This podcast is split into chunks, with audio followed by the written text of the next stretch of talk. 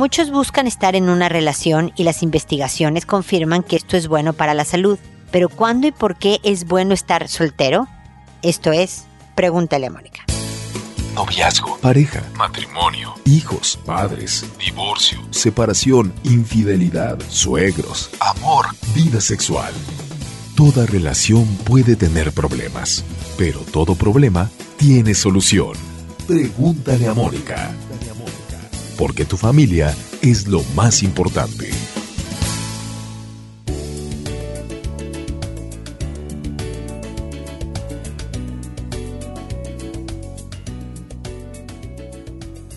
Bienvenidos amigos una vez más a Pregúntale a Mónica. Soy Mónica Bulnes de Lara. Como siempre, feliz de encontrarme con ustedes en este espacio que habla de la soltería, de la sana soltería.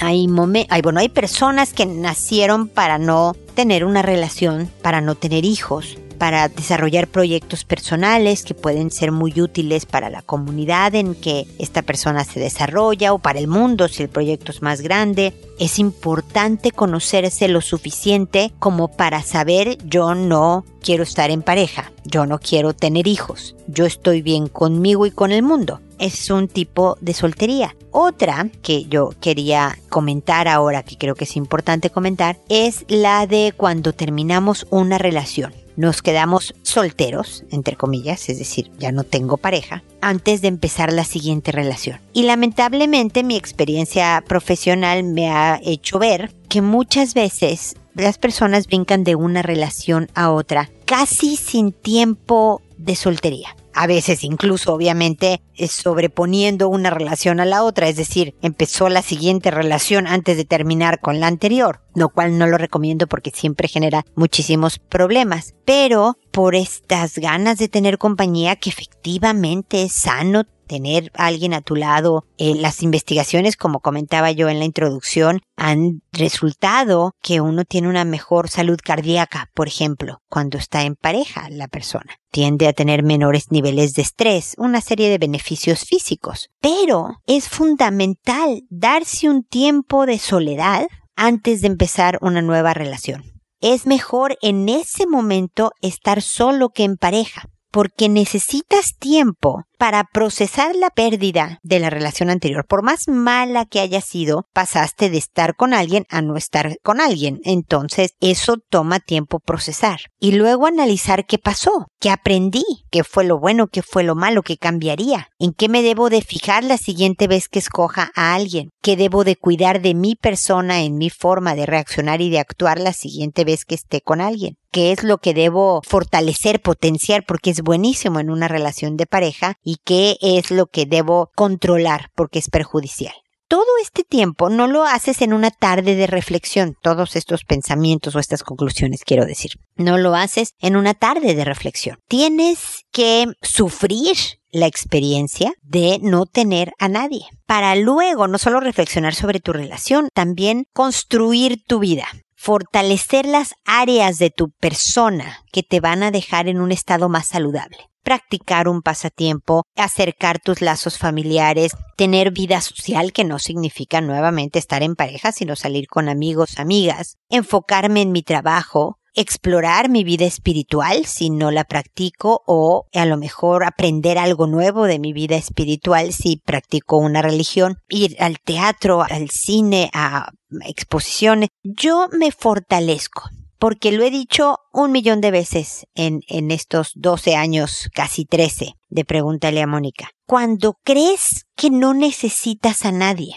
que tu vida está muy llena, plena de acciones y de actividades que te satisfacen completamente porque tienes amigos, familia, pasatiempo, ocupaciones, el trabajo, proyectos y demás. Cuando crees que no necesitas a nadie, ese es el mejor momento para escoger pareja. Estás en tu estado más sano y desde la salud de tu estado escogerás a alguien mejor para ti. Si yo nada más brinco a la siguiente relación, muchas veces no he aprendido nada y repito patrones. Y los dramas de la terminación o los problemas que ocurren durante una relación se van a repetir dentro del mismo esquema porque no ha habido este periodo de enfriamiento, reflexión, conclusiones y acción. Entonces, mejor solo que en pareja, sí, en esos momentos. O sí, si eres una persona que sabes que no estás construido para una relación de pareja. Hay momentos en que la soltería es aún más sana, física y emocionalmente, que el estar en pareja.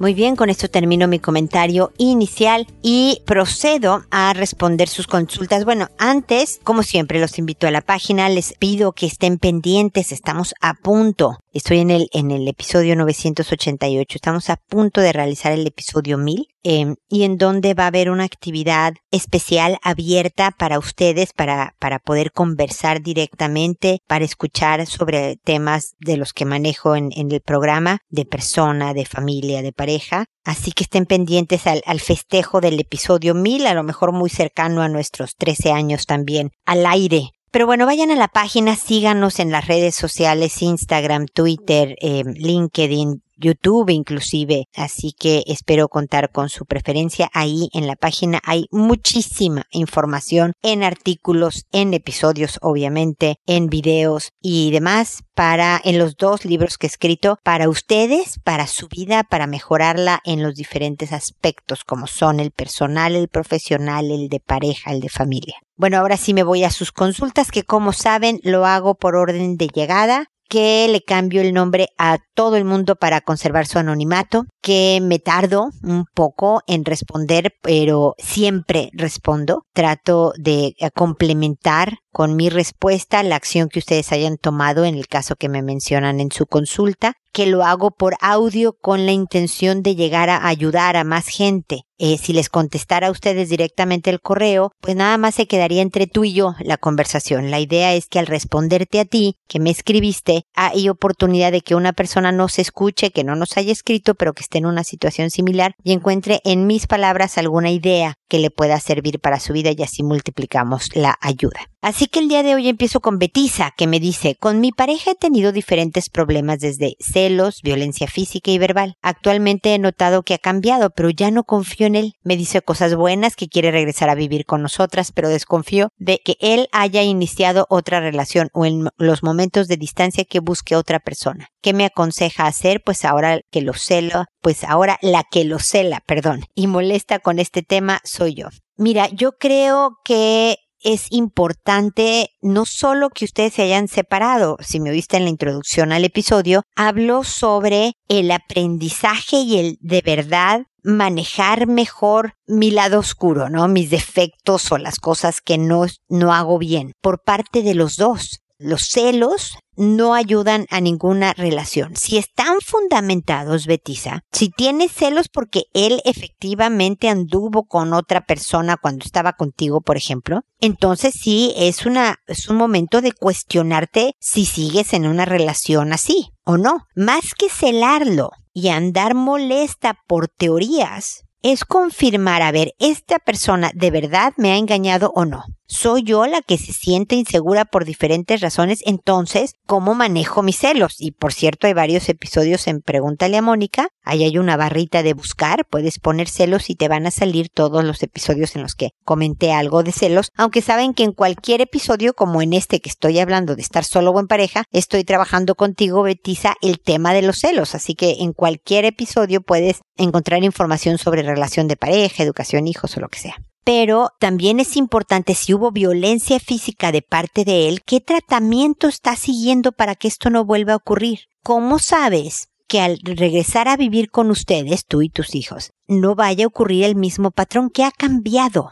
¿Qué ha cambiado eh, en cuanto a los temas que me mencionas, la violencia verbal, la violencia física, los celos, ahora que se suman también de tu parte? ¿Es una relación más sana, Betisa? ¿Es una relación mejor? Porque él puede decir ya cambié, como yo puedo decir, no sé, voy a dejar de comer chocolates. Y después descubrirme que estoy comiendo chocolates, descubrir que como no trabajé realmente mi tema de celotipia o celopatía, de violencia física o verbal o de acoso o de tal, ¿por qué al volver con ustedes va a cambiar la forma en que esta persona, tu pareja, reacciona? Entonces, más que apresurar las decisiones, Betisa, es un poco lo que yo mencionaba en, el tema del episodio, en la introducción del programa. tómate un tiempo, aprovecha la soltería. No solo es seguir operando en la vida, cuidar a tus hijos, estar en la casa, trabajar, lo que sea. Es verdaderamente aprovechar ese tiempo para mejorar tú y ojalá tu pareja.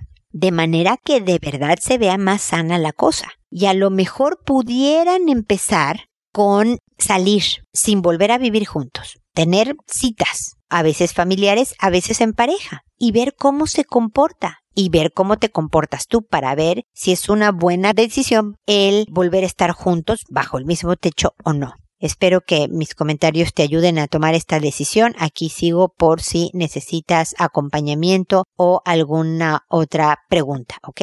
Ahora es el turno de Chantal que me dice, necesito ayuda para poder trabajar el poder mostrar seguridad cuando hablo en público. Chantal, esa es una excelente consulta porque le pasa a más personas de las que creemos en realidad. Mira, no hay nada más estresante para cualquier persona, ¿eh? extrovertido, introvertido, seguro o inseguro, que el hablar en público. Eso siempre eh, reaccionaremos, nuestro cuerpo reaccionará como si estuviéramos viendo una amenaza, porque por supuesto estás exponiéndote frente a un auditorio a, ser vulnerable, a que vean tu opinión o cómo te comportaste aunque estés leyendo un texto preparado, el cómo te ves, pareciera que te sometes a prueba, entonces se pone uno muy nervioso. Yo, yo doy conferencias y, por ejemplo, a mí me da mucho calor.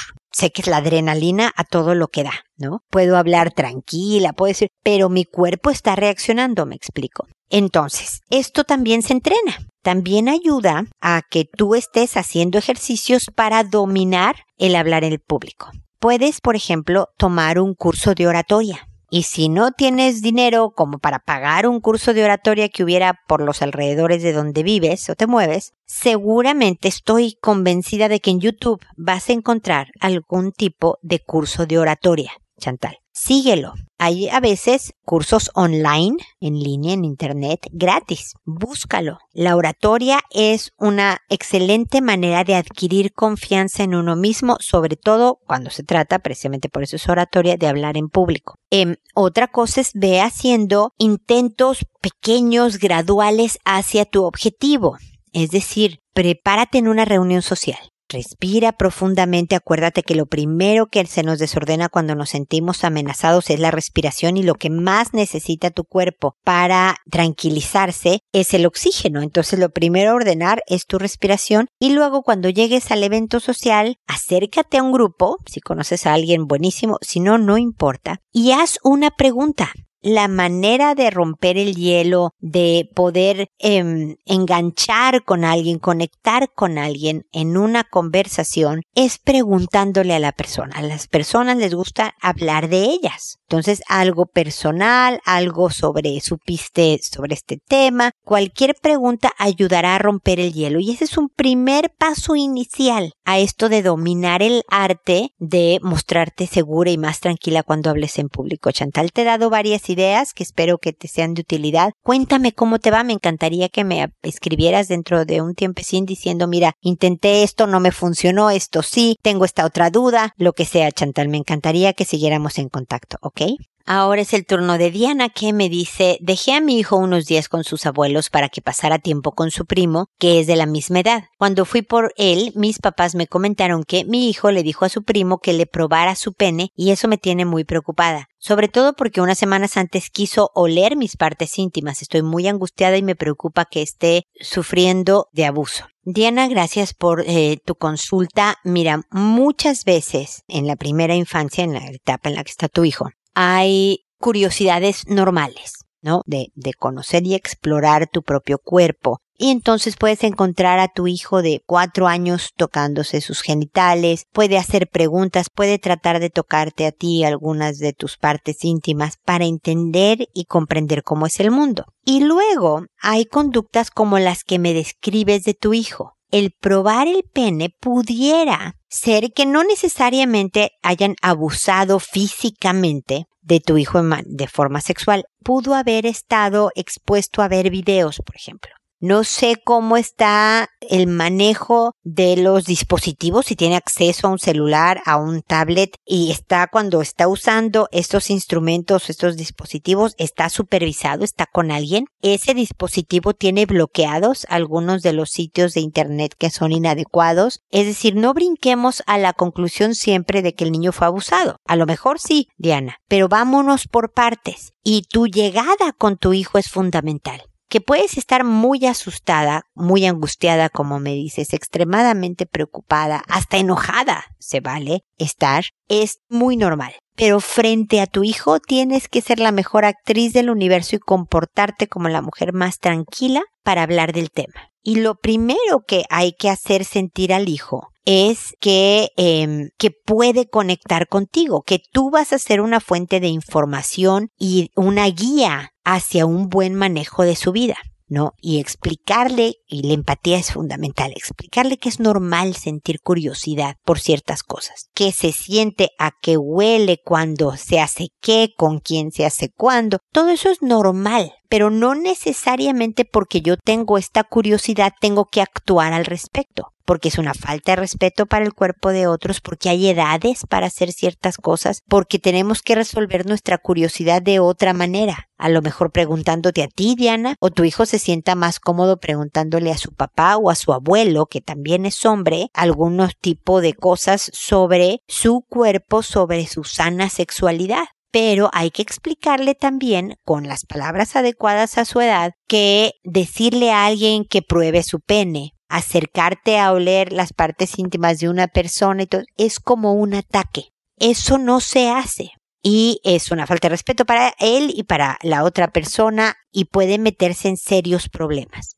Entonces, Diana, es, es lógico preocuparte y angustiarte y todo esto. Pero lo importante aquí, tu función primordial es la de ayudar a este pequeño a tener conductas adecuadas que le construyan una buena vida. Las conductas que le construyan una buena vida y explícaselo así. Yo estoy para esto, hijo. Sí que cuenta conmigo. Curiosidad, preguntas, si yo no sé, averiguamos juntos o si es un tema de hombres, tú me puedes decir y yo le digo al abuelo que habla contigo, a tu papá que hable contigo, lo que se necesite, hijo. Pero esto no. Esto es inadecuado, es inaceptable, tiene que ser bien claro que estas cosas no se hacen. Y desde luego, eh, también con varias conversaciones, no solo una, Diana, en alguna otra conversación posterior, puedes preguntarle directamente, ¿alguien te ha tocado? ¿Tú has tocado a alguien? Porque cuando son dos niños de la misma edad es exploración, Diana. Eso no es abuso sexual. Los dos están experimentando, explorando, conociéndose. Igual necesitan ser redireccionados hacia mejores cosas, ¿no? Decirles que esto no es adecuado por su edad, por una serie de cosas. Pero también se vale el preguntar directamente con quién, cuándo, cómo. Si él te dice que no, puedes preguntar también si con los amigos de, en la escuela, si con algún primo mayor ha visto cosas inadecuadas, videos o cosas así. No necesariamente te va a decir la verdad, porque asusta, los hijos son unos muy buenos termostatos, saben medir la temperatura de la habitación y va a decir, ah, ah, me voy a meter en problemas si le digo a mi mamá que efectivamente mi primo o mis compañeros de la escuela me enseñaron videos y demás, entonces te diga, no, pero tú de todas maneras puedes aventar ahí el criterio del daño que te puede hacer estar viendo cosas así. Entonces, y él, créeme que aunque haga cara de no sé de qué me estás hablando, se va a quedar reflexionando sobre el tema los hijos sí se quedan masticando, rumeando los conceptos que le dan los papás, incluso cuando hacen cara de, ay, qué exagerada, o ay, eso porque me lo dices si yo nunca lo he hecho, y todo eso, se quedan con el concepto y sobre todo se quedan con el valor que tú le das del por qué no es bueno hacer estas cosas, cómo se deben de manejar mejor y de que ahí estás para resolver sus dudas. Ok, Diana, espero de todas maneras que sigamos en contacto para cualquier cosa que necesites. Luego está EDA. Le encontré en internet este nombre con doble D, así que me parece muy exótico. EDA me dice así. Mi hijo de 11 años mi mamá lo descubrió tocando la parte íntima de su primo de cinco años. Cuando mi madre lo encontró, él se paró llorando y salió corriendo para afuera. Es algo que me preocupa mucho. Hablé con él para investigar si alguien le había hecho eso a él, pero aseguró que no. Él se la pasa jugando mucho en el videogame y se irrita cuando se lo quito por un rato para que salga a jugar afuera un rato. Trato de que no solo gaste su verano sentado frente a un TV jugando con personas que ni conoce por el PlayStation. No sé qué hacer, me da miedo hablar con un psicólogo aquí porque todos lo quieren hacer grande y hacerle expediente a los niños que los marca para siempre en su futuro. Estoy desesperada, espero su respuesta y que Dios la bendiga. Gracias, por favor, me gustaría mantener esto anónimo, please. Pues como ves, Eda es súper anónimo porque no te llamas Eda. No sé de qué país eres, solo yo tengo tu correo en el cual te avisaré en qué episodio salió mi respuesta, pero es totalmente anónimo, nadie sabe quién eres. Mira, me parece bien que aunque se irrite, le quites los videojuegos un rato. Esa es nuestra función. No estamos para hacer solo cosas que le gusten a nuestros hijos. Tenemos que ser capaces de aguantar sus malas caras y decirle con toda confianza y absoluta empatía, sé que te estoy cayendo pésimo, hijo. Sé que no te caigo bien ahora, pero ¿qué crees? Este es mi trabajo. Y aunque no lo creas, lo hago por tu bien porque te quiero y ellos les choca más a los 11 años que está en plena pubertad tu hijo, te va a hacer caras, ruidos, qué horror, tú no sabes, tú no entiendes nada, yo sé cuando yo juego, mamá, mantente, Eda, es importante que te mantengas por la salud mental, emocional y física de tu hijo, el que no siempre haya PlayStation, ¿ok? Después, es importante que hablemos sobre el tema de haber tocado los genitales de su primo. Evidentemente él sabía que estaba haciendo mal. Le dio vergüenza eso de llorar y salir corriendo. Es una buena señal, él sabe. Y esta debería ser parte de la conversación, hijo. Tú mismo, nadie te tenía que decir que eso estaba mal. Cuando fuiste descubierta por tu abuela, lloraste y saliste corriendo. Te dio vergüenza. Sabes que no estaba bien porque tu hijo tiene seis años de diferencia con este primo. Esto sí puede ser un intento de abuso sexual. Y le puedes decir, hijo, te vas a meter en problemas más serios. Tienes 11 años. Estás en la pubertad. Explícaselo, Eda tus hormonas están para arriba, para abajo, para la izquierda. Es una revoltura y tú tienes mil impulsos en donde te da curiosidad las cosas con respecto al sexo, el tema del sexo y los genitales y qué se siente y cuándo se hace pero no puedes estar actuando en cada impulso, hijo, porque te vas a meter en problemas personales, familiares y posiblemente legales si no hay control. Entonces, entiendo que es normal, hijo, pero hay que controlar. Y dale la opción, porque ya tiene 11 años este joven, está a punto de entrar a la adolescencia. Entonces, dile, ¿cómo se te ocurre? Cuando estás con tu primo y tú tienes este impulso de está dormido, solo tiene cinco añitos, a lo mejor no dice nada, lo voy a tocar cómo te controlas, cómo obstaculizas a tu impulso, que muchas veces es tan fuerte que es difícil de manejar. No, no sé, mamá, no sé, yo no quiero hablar de eso. A veces contestan así los hijos. Bueno, a mí se me ocurre, hijo, que mejor te vayas a donde estaba tu abuela. ¿no? Que te vayas entre adultos, ellos te van a detener. Se me ocurre que salgas al patio, al jardín, a la calle a pelotear una pelota de fútbol o da la vuelta a la manzana, hijo. Si el impulso es muy grande, corre, cánsate físicamente, así sale esa energía y te vas a tranquilizar. Vete al baño y date un regaderazo, como decimos en México, no sé de qué país seas tú. La ducha se dice acá en Chile donde vivo. Un duchazo, de manera que de verdad los impulsos se vayan a un lugar, hacia un camino en donde no estás dañando a otro no debes de dañarte a ti mismo, debes de cuidar tu integridad física, emocional, espiritual inclusive, pero es también increíblemente importante, hijo, el que no dañes a alguien más. Entonces, aléjate del primito de cinco porque ni estás en edad ni es la manera de que tú puedas conectar sexualmente con alguien en algún momento que va a llegar. Eda, tú vas a estar nerviosa e incómoda de hablar con esto de tu hijo y él va a estar, bueno, asqueado por decirlo menos, ni modo. Dile, hijo, esto tampoco es fácil para mí. Yo también me pongo nerviosa, pero te lo tengo que decir. Nadie más te va a decir esto que yo te estoy diciendo. Y como he dicho anteriormente, en varias conversaciones, no en solo una sola, habla con él y velo ayudando y complementa con tu contexto, con tus valores, con tu información, su formación sexual. Espero que sigamos en contacto para cualquier duda que pueda surgir de este tema o el que sigue, ¿ok? Seguimos en contacto. Ahora es el turno de Filomena, que me dice, hola Moni, espero te encuentres muy bien, necesito saber cómo debo manejar una situación. Mi esposo en unos meses tendrá un bebé producto de una infidelidad. Él decidió dejar a la mujer. Estuvo un mes sin saber de ella hasta que ella le habló y le dijo que estaba embarazada. Él le dijo que se haría cargo del bebé. Hemos ido a terapia y a talleres y ha mejorado nuestra relación. Faltan dos meses para que nazca y yo no sé cómo debo de manejar la situación. Para mí es muy difícil que acuda al parto, aunque lo entiendo pero que tenga que estar visitando al bebé y por consecuencia a ella cada semana, no sé cómo manejarlo. No sé si tirar la toalla. Sé que él está arrepentido, pero también veía cuando él le decía en mensajes que ya no la quería ver, que ya habían hablado de eso, que quería recuperar a su familia y ella no paraba de mandar fotos y mensajes provocativos. Sé que es muy manipuladora y sé que le sigue reclamando que si la va a dejar sola con el bebé, que ella soñaba con tener una familia. Sé que no quitará el dedo del renglón, ya lleva unos meses que según yo solo va a las citas del ginecólogo una vez al mes. ¿Qué reglas me aconsejas poner? No sé cómo manejar lo que viene. Y por otro lado, ella trabaja, le va muy bien, no paga renta ni mantiene a nadie. A mi esposo apenas le alcanza. Él le dijo que se haría cargo, pero creo que no es justo que él pague todo. ¿Cómo se debe de manejar esto? Un abrazo. Filomena, gracias por tu consulta. Estás metida en una situación bien complicada.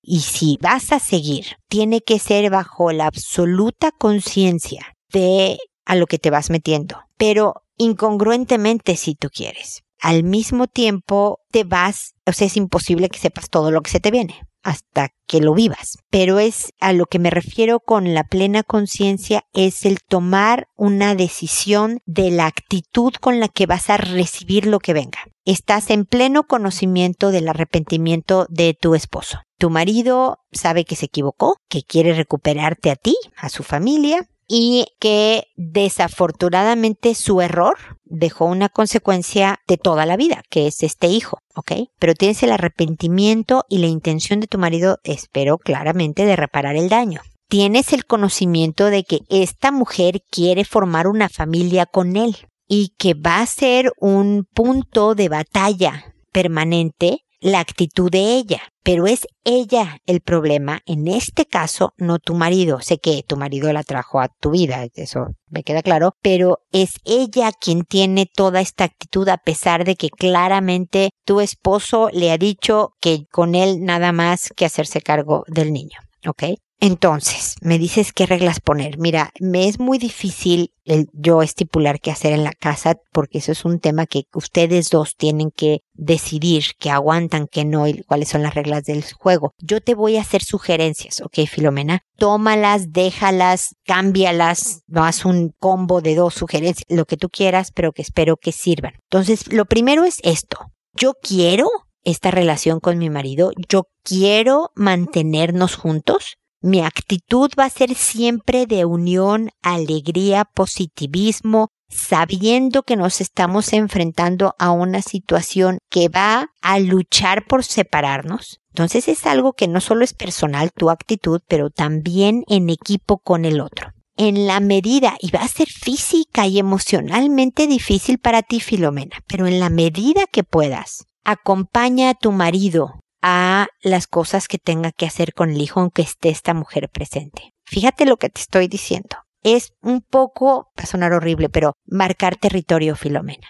Desgastante emocional y físicamente. Pero si él va a ir a ver al hijo, de entrada no entiendo por qué desde el día uno no pueda ir por él, llevárselo contigo, cuidar a un recién nacido como ustedes lo han hecho con sus hijos y devolvérselo a un rato. ¿No? Si es una especie y podrían buscar incluso la decisión legal de que así fuera. No es necesario que él esté con ella conviviendo con el hijo. Puede hacerlo separadamente, ¿ok? Si por cualquier circunstancia no es posible, trata de tú estar presente en algunas, ¿ok? Para hacer claro que ustedes son dos en esta situación con el hijo y no solo él que ella, su manipulación va a ser mucho más difícil si tú eres esta mujer alegre, Filomena. Ya sé que te estoy pidiendo subir el Everest, pero alegre, constructiva, que alivia las tensiones que toda esta situación demanda. Él tiene que ser alegre, constructivo y también tratar de aliviar las cosas, ¿ok? No, no creas que te estoy dejando toda la chamba a ti, todo el trabajo a ti. Yo creo que también es importante que el dinero sea en proporción. No se trata de te voy a dar todo lo que yo tenga, que es poco lo que me dices tú que tiene tu marido, Filomena. Es un porcentaje. Cuando alguien se divorcia, el juez ve a ver cuánto ganas. No, pues gano 10 pesos. Ah, bueno, vas a dar el 10%, el 30%. Se estipula un monto de acuerdo a los ingresos de la persona. Si tu esposo tiene poco, pues ni modo dará poco, pero dará el, suponte, 30% voy a poner como cantidad. El 30%, así fuera tu marido millonario, daría 30%, obviamente eso significaría que serían muchos millones. Pero si tu marido no es millonario, está dando el 30%, estaría dando lo mismo, no en cantidad de dinero, sino en proporción, en porcentaje, que lo que daría si fuera millonario.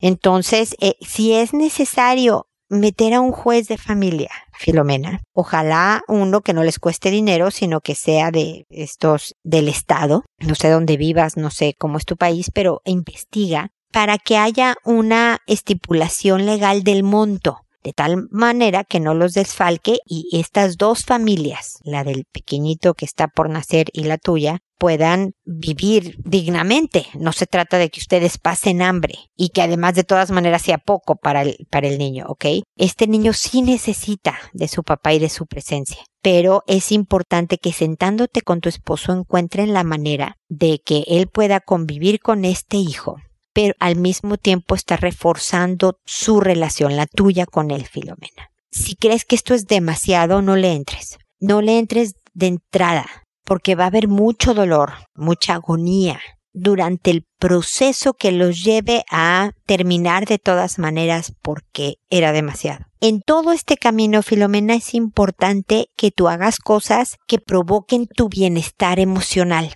que ayuden a meter distancia emocional sobre esta situación que demanda tanta energía física y emocional, ¿ok? Voy a hacer un comercial aquí pidiendo disculpas por mis perros que particularmente están inquietos cuando grabo este programa. Espero que los ruidos no sean muy molestos, pero continúo. Entonces, Filomena, descansa. En tu día provoca espacios todos los días, 10 minutos de lo que yo llamo, y lo he mencionado en, los programas que he grabado y en la consulta psicológica que tengo con pacientes, el escándalo emoción, eh, mental. El escándalo mental es que tú te sientes y digas, uy, qué rico está el sillón, me preparé este té de manzanilla, qué rico porque hace frío, entonces cada sorbo lo siento muy agradable. Y hacer, no solo saborearlo y estar sentada bien, decírtelo en la cabeza, porque para tu cerebro es una llamada de atención y se enfoca en disfrutar el momento y saca todos los, los hormonas del bienestar, dopamina, endorfinas y demás, que te ayudan a recargar pilas, Filomena. Practica un pasatiempo, disfruta de momentos de familia, ve con amigas, es decir, haz todo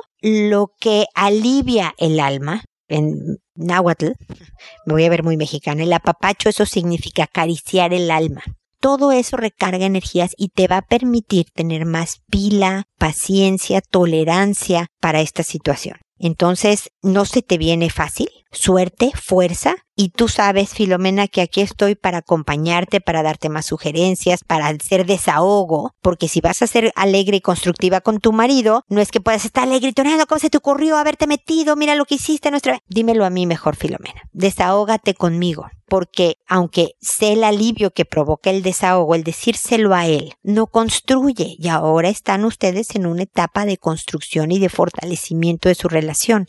Entonces, solo haz lo que funciona. ¿ok? Entonces úsame, para eso estoy, para desahogarte, sacar todo lo lógico y normal que vas a llevar dentro y que te dé fuerzas si tu proyecto es continuar con esta situación, hacer familia a pesar de que hay este bebé y sobre todo que hay esta mujer en su vida por ahora y por mucho tiempo. Filomena, suerte, fuerza y aquí estamos en contacto, ¿ok? Espero también amigos que nos volvamos a encontrar en un episodio más de Pregúntale a Mónica y recuerda, elige ser amable. Hasta pronto.